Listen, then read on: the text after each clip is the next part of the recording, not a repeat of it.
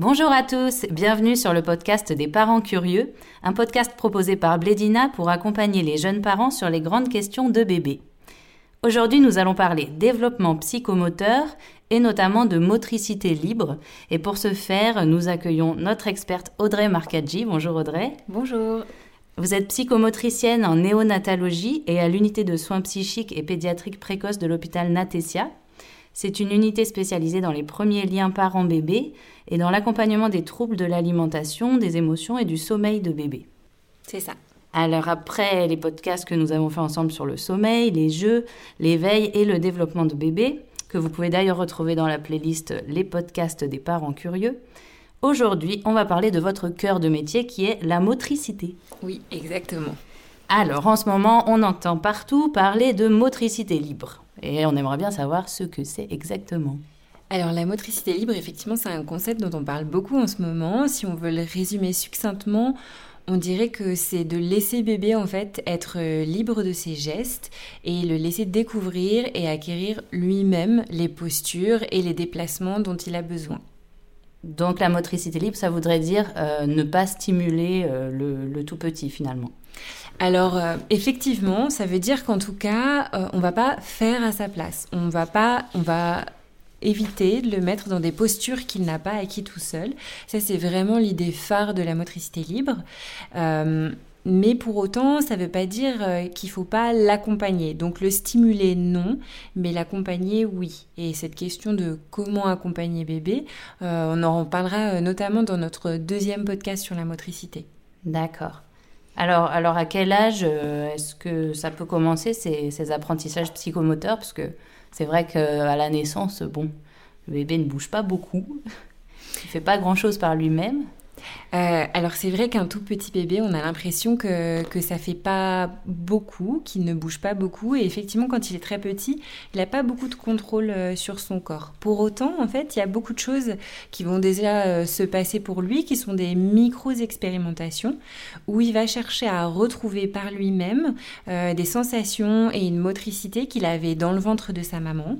ça va être par des petites ondulations, un petit peu, d'avant en arrière, quand il est allongé euh, sur le sol, euh, sur le dos. Ça va être ensuite des petites oscillations euh, sur le côté, hein, comme s'il faisait oui, oui, oui ou non, non, non avec tout son corps. Et en fait, là, il, retrouve un petit peu des mouvements qu'il avait avant beaucoup plus facilement dans le ventre de sa maman. Il reprend conscience de ses appuis, comme ça, avec la pesanteur qui agit sur lui.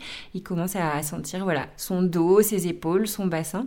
Donc c'est tout petit et pour autant c'est super important. Et comme la question aussi du portage qui est prédominante à ce moment-là avec un tout petit bébé de moins de 3 mois, elle est aussi super importante et on en a parlé ensemble déjà dans un podcast. Oui, c'est vrai. Donc en fait, c'est nous parents, euh, on observe notre bébé, on a l'impression qu'il fait pas grand-chose, mais en fait, il, se passe des tonnes de choses qui nous dépassent un petit peu. Quoi. Oui, et d'ailleurs, euh, il y a quelque chose sur lequel j'aime bien attirer l'attention des parents. Euh, quand vous dites c'est quelque chose qui nous dépasse, mais c'est effectivement en fait, la motricité d'un bébé, ça nous dépasse un peu dans le sens où euh, c'est pas euh, nous les parents qui apprenons au bébé en fait euh, à ramper, à marcher, à tenir assis. En fait, le bébé il est programmé neurologiquement pour ça. Donc de bien le comprendre quand on est parent, ça permet de, de se mettre un peu moins la pression et de faire un peu plus confiance à son bébé. En fait, sauf si un bébé avait vraiment un problème neurologique, auquel cas là il aura besoin d'une aide spécialisée par euh, des kinésithérapeutes, des psychomotriciens, d'autres spécialistes. Mais sinon, le bébé, euh, son cerveau est programmé pour qu'il apprenne à marcher. Donc si on le laisse faire, il va apprendre tout seul. Ce qu'il a besoin, par contre, c'est d'une attention bienveillante, en fait, pour vérifier s'il a besoin d'aide ou de jouer ensemble. Mais sinon, il peut faire seul. D'accord, très bien. Est-ce que vous pourriez nous rappeler euh, du coup ces grandes étapes pour lesquelles il, est programmé, euh, le bébé, un petit peu euh, à, quel âge euh, elles interviennent et est-ce qu'elles sont toutes obligatoires ou pas? Oui, alors ça c'est important qu'on prenne le temps justement de, le voir ensemble parce que je trouve que ça aide à mieux comprendre ce concept qui est très à la mode en ce moment, mais c'est vrai que parfois on se retrouve avec des gens qui ont vraiment envie de l'appliquer, mais parfois en saisissant pas les enjeux, donc on peut l'appliquer d'une façon un peu rigide, ou au contraire on peut le rejeter d'une façon aussi rigide parce qu'on a l'impression que c'est euh, quelque chose qui est trop intégriste ou pas vraiment adapté à la vie quotidienne. Donc de bien comprendre le développement psychomoteur, c'est important. Mais peut-être que là, c'est moi d'abord qui aurais envie de vous poser une question et ah, de vous demander, euh, dans le développement psychomoteur d'un petit, on va dire euh, jusqu'à 18 mois, vous, vous avez l'impression que c'est quoi la chose la plus importante qu'il a à apprendre Au niveau de sa motricité? Moi, je penserais tout de suite à, la station assise et puis la marche. Mhm. Alors ça, c'est des réponses qui sont, euh, je crois que 90% des parents euh, dont je m'occupe me disent ça, et ce qui est normal parce que nous, en tant qu'humains, ce qui est euh, le plus important qui nous caractérise, c'est le fait qu'on marche debout sur nos deux pieds. Du coup, quand on regarde nos bébés, on va avoir tout de suite super envie, en fait, de, de les amener à se grandir, à se détacher du sol, donc à s'asseoir, donc à marcher. Ça, c'est philosophiquement un peu normal. Euh, par contre, en fait, euh, l'étape la plus importante du développement psychomoteur d'un tout petit bébé, ben, en fait, c'est le rouler-bouler. C'est le retournement complet. C'est que de coucher sur le dos, il passe sur le ventre, puis à nouveau sur le dos. Ça, c'est vraiment ce qui va être euh, fondateur en fait dans sa conscience corporelle et qui va lui permettre de s'organiser. Donc, contrairement à ce qu'on pense souvent, la motricité d'un bébé, elle n'est pas de quitter le sol le plus vite possible, mais au contraire, sa motricité sur ses deux pieds, elle se construit au sol. D'accord, donc le retournement complet, eh ben je ne savais pas, je viens d'apprendre quelque chose de très intéressant et fondamental. Euh, du coup, alors ce retournement complet, comment est-ce que bébé y arrive? Quelles sont les étapes euh, avant qui précèdent alors, euh, juste au début, je vous ai parlé du fait que le bébé, même allongé sur le dos, quand on a l'impression qu'il sait encore rien faire, finalement, ces petits micro-mouvements en fait de découverte de ses appuis sont déjà importants. Et donc, petit à petit, bébé va passer de ces mouvements qui nous semblent minuscules à euh, essayer de porter ses mains à sa bouche, euh, de remonter euh, ses jambes aussi contre son ventre. sa posture naturelle l'y aide hein, à la naissance. Il est programmé pour avoir les bras et les jambes assez ramenés, assez pliés euh, proche de son corps. Et lui, il va continuer d'essayer de le faire euh, le plus possible. Donc on va voir le bébé petit à petit euh, pouvoir joindre ses mains proches de son visage, commencer à les regarder, commencer à essayer de toucher ses genoux, toucher sa poitrine. Ça, c'est vraiment des mouvements importants de, découverte du corps, où l'enfant acquiert la conscience comme ça, petit à petit, de toutes les parties de son corps. Et puis, euh, ils se regroupent aussi de plus en plus. Dans le podcast sur le portage, on avait parlé de l'importance de ce regroupement initial. Et euh, c'est notamment super important pour la motricité parce que plus bébé va se regrouper, plus il va euh, essayer de toucher ses genoux, puis d'attraper ses petits pieds, plus en fait euh, il va percevoir son corps comme entier, comme euh, un tout. Et puis surtout, ben, même vous, si vous essayez à allonger sur le dos, si vous prenez vos genoux ou vos pieds dans les mains, qu'est-ce qui va se passer? Vous allez basculer sur le côté. Donc en fait, euh, le, retournement du dos au côté, il va souvent se, se trouver comme ça dans ces essais de d'attraper les pieds, d'attraper les genoux et de basculer. Ou alors parce que bébé a tourné sa tête euh, il va étendre un bras euh, dans le sens de son regard et puis euh, d'un coup son regard tombe sur un objet et là il a envie de l'attraper. Donc il va aussi essayer de continuer ce mouvement de rotation pour pouvoir se retourner. Donc on va avoir ces essais de bascule d'un côté, de l'autre côté. Et puis petit à petit, plus bébé va justement arriver à remonter ses genoux et ses pieds le plus haut possible, plus il va prendre d'élan pour cette bascule et à un moment il va se retrouver à plat ventre. D'accord. Et donc ce grand euh, retournement, comme on pourrait l'appeler, il intervient euh, pour avoir une idée à, à, peu près à trois mois, c'est ça que vous disiez? Alors euh, à trois mois, on a plutôt voilà les genoux, la découverte des genoux, la découverte des mains. Le retournement du dos vers le ventre, c'est plutôt vers cinq mois. D'accord. Alors tout ça, c'est des âges indicatifs, hein, parce qu'évidemment, c'est des moyennes, et il y a des bébés qui vont le trouver à trois mois. Euh, d'autres qui vont le trouver plutôt vers 6-7 mois. Ça, ça dépend vraiment. Une fois que bébé est à plat ventre, ben là, euh, il va euh, se retrouver dans une autre position avec d'autres appuis. Et là aussi, ben, il va pouvoir à nouveau chercher ses appuis, chercher comment le corps se pose dessus, comment est-ce qu'il peut jouer avec ses bras pour pouvoir relever sa tête, transférer le poids d'un côté ou de l'autre, ou alors reposer sa tête euh, pour pouvoir enrouler son épaule et repasser sur le dos. D'accord. Et l'étape qui suit alors? L'étape qui suit, ça va être justement quand bébé arrive à repasser euh, sur le dos. Alors souvent, ça, c'est euh, une étape qui, qui, leur nécessite un bon moment parce que parfois quand ils arrivent à plat ventre, bah, ils sont un peu déphasés parce que c'est complètement nouveau et c'est pour ça que euh, on en reparlera dans le deuxième podcast, mais ça peut être chouette de dès le début faire que bébé perde pas complètement l'habitude du plat ventre quand il est réveillé pour jouer. Euh, comme ça, il peut s'appuyer sur les réflexes qu'il a au début, même dès la maternité, hein, de pouvoir dégager sa tête en poussant sur ses bras et se relever un petit peu. Euh, et le jour où il arrivera à se retrouver seul dans cette posture, il sera plus familier parce que au moment du change, par exemple, euh, on l'aura souvent habitué euh, à, se retrouver quelques instants là et il sera pas perdu. Oui, c'est ça, ça se fait en deux étapes. C'est vraiment d'abord sur le ventre qu'il va mm. trouver et puis ensuite le retour le retour à plat dos, ce sera, ça peut arriver beaucoup plus tard ou ça se Oui, parfois il, parfois il leur faut un bon moment d'expérimentation. Alors quand ils sont à plat ventre, bah, il y a aussi plein d'autres expérimentations qui se passent, c'est-à-dire que vraiment bébé va euh, être euh, souvent environné de choses aussi autour de lui qui vont l'intéresser quand il est à plat ventre. Donc euh, sur la table de change ou sur son tapis pour jouer, il va y avoir des choses qu'il a envie d'attraper. Donc il va essayer de transférer ses appuis euh, pour pouvoir libérer un bras et attraper euh, ce qui lui plaît. Donc ça, c'est déjà, euh, c'est déjà pas facile parce que pour pouvoir libérer un bras, il faut être bien posé sur son ventre et sur son bassin. Donc il va beaucoup chercher déjà comment est-ce que je vais pouvoir bouger mes épaules et mon bassin différemment. Peut-être essayer de prendre appui sur mes pieds pour me stabiliser. Donc il y a vraiment toute une conscience du corps aussi qui se fait de l'autre côté. plus bébé va être à l'aise pour libérer ses bras, plus il va découvrir qu'il peut faire de choses aussi avec ses bras à plat ventre, et notamment commencer à comprendre que les bras, on va aussi pouvoir se tracter avec. Hein. donc il va mettre de la force dans ses coudes et il va agir sur ses épaules pour essayer de se tracter en avant parce que par exemple, bah, cette petite balle qui l'intéresse tellement, elle a un peu roulé quand il a essayé de l'attraper, elle a été plus loin, donc il va essayer de se tracter pour aller l'attraper. Ça c'est une première chose. Il va aussi découvrir après que pour aller encore plus loin, on peut aussi pousser sur les pieds en même temps. Uh-huh.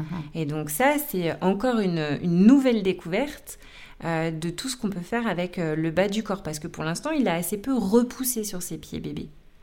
Oui, et c'est vrai que nous, en tant que parents, parfois, on a on aurait tendance à, avoir envie de les aider pour qu'ils aillent plus vite et qu'ils découvrent plus vite mm. qu'on peut pousser sur les pieds pour attraper la petite balle. Ouais. Mais euh, donc, euh, votre conseil, c'est laisser faire. Oui, il vaut mieux laisser faire parce que, en fait, déjà, c'est normal qu'au début, bébé comprenne pas comment il pousse sur ses pieds parce qu'il est en train de comprendre le système plutôt de traction des bras. Donc ça, c'est important. Et que même en fait, quand bébé fait du surplace ou recule au début, au lieu d'avancer, ben en fait, c'est super important parce que la prise de conscience en fait des orteils et de l'appui qu'offrent les orteils pour se propulser en avant.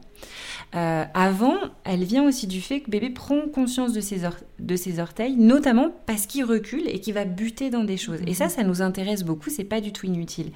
Parce que par exemple, quand bébé cherche à se tracter et qu'en fait, il pousse sur ses bras et qu'il recule, euh, ça ressemble beaucoup au geste, par exemple, qu'on va vouloir que bébé apprenne pour descendre l'escalier ou descendre du canapé correctement, c'est-à-dire en arrière et non pas la tête la première on va vouloir qu'il se pose à plat ventre sur le canapé, qu'il pousse sur ses bras et qu'avec son petit pied, il vienne chercher le sol petit à petit. Donc en fait, on voit bien que cette étape qui nous semble complètement inutile de ramper en arrière, en fait, elle prépare des choses qui sont très importantes pour la conscience corporelle et la sécurité de bébé. Et ça, c'est des étapes euh, par lesquelles forcément bébé passe. Il peut pas... Euh, faire l'impasse entre guillemets comme parfois on dit que certains bébés euh, font l'impasse sur le quatre pattes ou bah en fait il va faire l'impasse souvent bébé si nous-mêmes on l'a posé dans des positions qui hmm. l'amènent à faire l'impasse. D'accord. Par exemple, si on a beaucoup mis un bébé assis, euh, ben, il va organiser sa motricité à partir de la station assise et plutôt chercher à continuer de se redresser, de se mettre debout rapidement, puisque ce qu'on lui a beaucoup appris, c'est que ce qui nous intéresse, nous, c'est la verticalisation, à tout prix presque. Oui. Alors que si on laisse un bébé faire tout seul à partir du sol, en fait, toutes les étapes sont logiques. Bébé va ramper, comme je vous ai dit, du ramper petit à petit, comme il va commencer à se déplacer, être de plus en plus curieux. Son regard aussi euh, vers 6 mois s'élargit, il voit très bien maintenant en arrivant à 6 mois. Donc il pose son regard aussi vers le haut, il va commencer à vouloir attraper des choses sur la table basse, sur le canapé, donc il va essayer de se relever. Donc on va passer du plat ventre à remonter un peu les genoux sous le ventre pour faire du quatre pattes et aller aussi plus vite. Et en fait, du ramper et du quatre pattes, bébé va se repousser en arrière. Et là, on retrouve l'importance de se repousser arrière qu'il a expérimenté avant de ramper, pour en fait d'un coup pousser sur les bras alors que je suis sur mes genoux et je me retrouve assis. Ah ah. Donc en fait, la station assise, elle arrive toujours, toujours après le rampé et après le quatre pattes, donc en fait plutôt vers 10 mois. D'accord. Alors que si on se réfère au carnet de santé, on a souvent l'impression, moi c'est une question que j'entends souvent, oui mais sur le carnet de santé, c'est dit que pour la visite euh, des 9 mois, il doit tenir assis. Ouais. Mais ça, ça parle du développement neuromoteur. C'est-à-dire que si je mets bébé assis, son, son développement neurologique fait que ses muscles maintenant, ils sont capables de tenir son dos. Mais ça ne veut pas du tout dire que bébé sait s'asseoir tout seul. Ah, oui, et ça, c'est une compétence. Donc on a d'un côté quelque chose qui est neurologique et que le docteur vérifie pour vérifier l'intégrité du système neuromoteur. Et ça veut dire qu'il est OK pour acquérir la compétence. Mais par contre, la compétence, il doit la chercher toute seule. Et ça, ça arrive plutôt vers 10 mois. D'accord, OK. Très bien, vers 10 mois, la station assise. Euh, et ensuite, alors qu'on a le quatre pattes, c'est l'étape d'après, où il se mhm. passe encore des choses entre Il se passe, non, alors de ramper, souvent le bébé va effectivement passer à quatre pattes. Euh, et du quatre pattes, effectivement, on va se dire, bon, bah, l'étape d'après, c'est qu'il se met debout et qu'il marche. Donc c'est vrai, effectivement, souvent euh, du quatre pattes, les petits vont euh, commencer à pousser pour se retrouver à genoux et pousser sur leurs mains et leurs pieds pour se mettre debout. ça c'est logique. En général, ils se mettent debout euh, autour de pareil, un peu en même temps que la station assise euh, autonome, c'est-à-dire vers 10-11 mois. Et puis, euh, on pourrait se dire, à partir du moment où il est debout, il va marcher. Mm. Et donc, à partir du moment où bébé est debout sur ses deux pieds, parce qu'il s'est appuyé sur la table basse, sur le canapé, sur un tapis pliable qui lui sert à se tracter, par exemple, je vais le prendre par les mains et l'aider à marcher. En fait, avant de marcher tout seul, il y a plein de choses que bébé va devoir apprendre à faire. Parce que une fois qu'un bébé fait du quatre pattes, qu'est-ce qu'il va faire? Il va se déplacer partout dans la maison. Eh oui, c'est une sacrée étape pour les parents. voilà, je vois que ça vous rappelle des souvenirs. Effectivement, en général, on remonte la déco de quelques étagères, on range tout ce qui est dangereux, on repense tout l'appartement et on sait que on peut plus dire bon bébé est là en train de jouer, je vais faire autre chose, je reviens dans deux minutes parce que non, bébé est à l'autre bout de la maison. Ça. Et on maudit l'inventeur des tables basses. voilà. Et en fait, ce que ça nous dit, c'est que là, ben, bébé, il est super autonome pour se déplacer à quatre pattes. En plus, le quatre pattes, c'est génial parce que euh, il va très vite. Ça prépare vraiment la marche parce que quand on est à quatre pattes, il y a vraiment euh, ce travail, vraiment la coordination, dissociation de la ceinture des épaules et de la ceinture du bassin qui va ensuite préparer vraiment la marche. Parce que quand on marche, on marche pas comme un robot avec les épaules et le bassin fixes nos épaules et notre bassin en fait sont en mouvement constant et en opposition. Et donc ça c'est préparé très bien par le quatre pattes. Et bébé en allant partout, ben en fait il prend conscience de l'espace. Il prend conscience vraiment de comment sont organisées les choses dans la maison. Euh, il va essayer de grimper à quatre pattes, d'enjamber à quatre pattes, de pousser des choses, de tracter des choses. Et là aussi, c'est pareil, en fait, il se prépare vraiment pour la marche avec tout ça. Donc, avant la marche autonome, en fait, bébé, normalement, il sait déjà escalader, pousser, grimper, enjamber, monter et descendre de quelque chose. Donc, c'est aussi super important parce que quand bébé va savoir marcher, il aura construit une vraie représentation de l'espace, des mouvements qui sont nécessaires, et on lui aura transmis beaucoup de conseils de prudence déjà. en fait. Et se mettre à moins en danger, oui. Voilà, exactement. Et donc, euh, à peu près, en général, vu qu'on parle toujours de moyenne, hein, mais entre le quatre pattes et la marche, il se passe combien de temps environ? Alors en moyenne, on dit que le quatre pattes c'est vers 10-11 euh, mois et la marche en moyenne c'est 15 mois. Alors souvent, je ne sais pas trop pourquoi, il y a cette représentation que la marche ce serait à un an. Ouais. Mais en fait, pour nous, psychomotriciens, on a plutôt en tête que la, marche, c'est dans la première année. Et donc, du coup, l'âge moyen de la marche, c'est 15 mois. 15 mois, ça veut dire qu'il y a des bébés qui marchent à 9 mois, mais il y en a aussi qui marchent à 18 mois.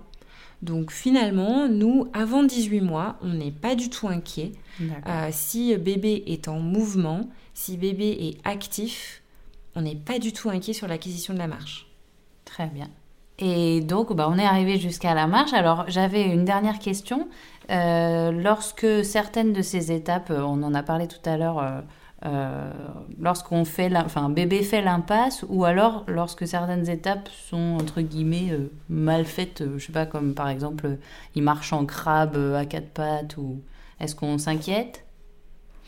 Alors, s'inquiéter, c'est peut-être beaucoup dire, mais toutes les étapes sont importantes, chaque détail compte, et ça, ça fait vraiment la différence entre des enfants qui vont être très à l'aise dans leur corps et peut-être très à l'aise spontanément pour découvrir tous les sports plus tard, et puis des enfants qui vont avoir euh, une coordination dissociation qui n'est pas mauvaise, mais qui n'est pas non plus superbe, et donc qui vont devoir beaucoup plus euh, s'exercer pour acquérir les mêmes compétences. Donc moi, ce que j'ai toujours envie de dire, c'est que bah, un bébé qui marche sur les fesses, c'est-à-dire qui avance en fait en sautillant un peu sur les fesses, c'est en général parce qu'on l'a mis assis. D'accord. Euh, tôt. Donc, pas hésiter à remettre en fait bébé euh, allongé sur le sol et le laisser se débrouiller pour aller chercher les jeux. Hein, parce que parfois, il y a des enfants qui marchent, nous on voit en cabinet, ou qui sont à la veille de marcher. en fait, quand on les met sur le dos, ben, ils savent pas se mettre assis tout seuls. Euh, ils, râlent pour qu'on les assoie et du assis, ils vont forcer et se tracter pour s'asseoir. Mais du coup, tout est un peu en force. Donc, pas hésiter en fait à remettre un, enfant au sol et le laisser se dépatouiller. Et ça permet en tant que parent aussi de se dire tiens, ah mais en fait c'est ça qu'il sait pas encore faire tout seul mhm. euh, et, essayer de, le laisser faire de pas trop euh, vouloir il y a des bébés qui sont un peu coquins hein, qui demandent beaucoup l'aide à leurs parents pour aller chercher ce petit jouet qu'ils n'arrivent pas à attraper tout seul leur dire aussi qu'on leur fait confiance et qu'ils vont trouver une façon d'y aller et qu'on les regarde, qu'on est présent, mais qu'ils ont en eux la capacité d'y aller tout seul, c'est important. D'accord. Et, euh, on dit souvent que quand on, par exemple, quand on acquiert la marche un peu plus tard, on développe euh, d'autres capacités comme le langage. Euh, euh, mm. À l'inverse, est-ce que c'est vrai ou c'est Oui, c'est vrai. Il y a des typologies de bébés. Hein. Il y a des bébés qui sont très moteurs et effectivement, on voit c'est ceux qui marchent vers 9-10 mois. Euh, et on a l'impression qu'ils ont été super à l'aise dans la motricité depuis le tout début. Et puis il y a des bébés qui sont plus dans l'observation, qui vont aimer plus manipuler. Euh, il y a des bébés qui ont moins confiance dans leur corps aussi et qui ont besoin de plus de temps pour pour pas avoir peur et pour faire les choses. Et c'est vrai qu'il y a simplement aussi cette sorte de période sensible dans le développement quand un bébé est en train de mettre beaucoup d'énergie pour acquérir le langage, bah, il met moins d'énergie dans sa motricité. Donc encore une fois, on peut vraiment observer le développement de son bébé. Si on a l'impression que son bébé, il n'est pas trop apeuré, qu'il n'est pas trop immobile, euh, et qu'il est en train d'apprendre d'autres choses comme des manipulations fines d'objets ou à parler, on peut le laisser prendre son temps.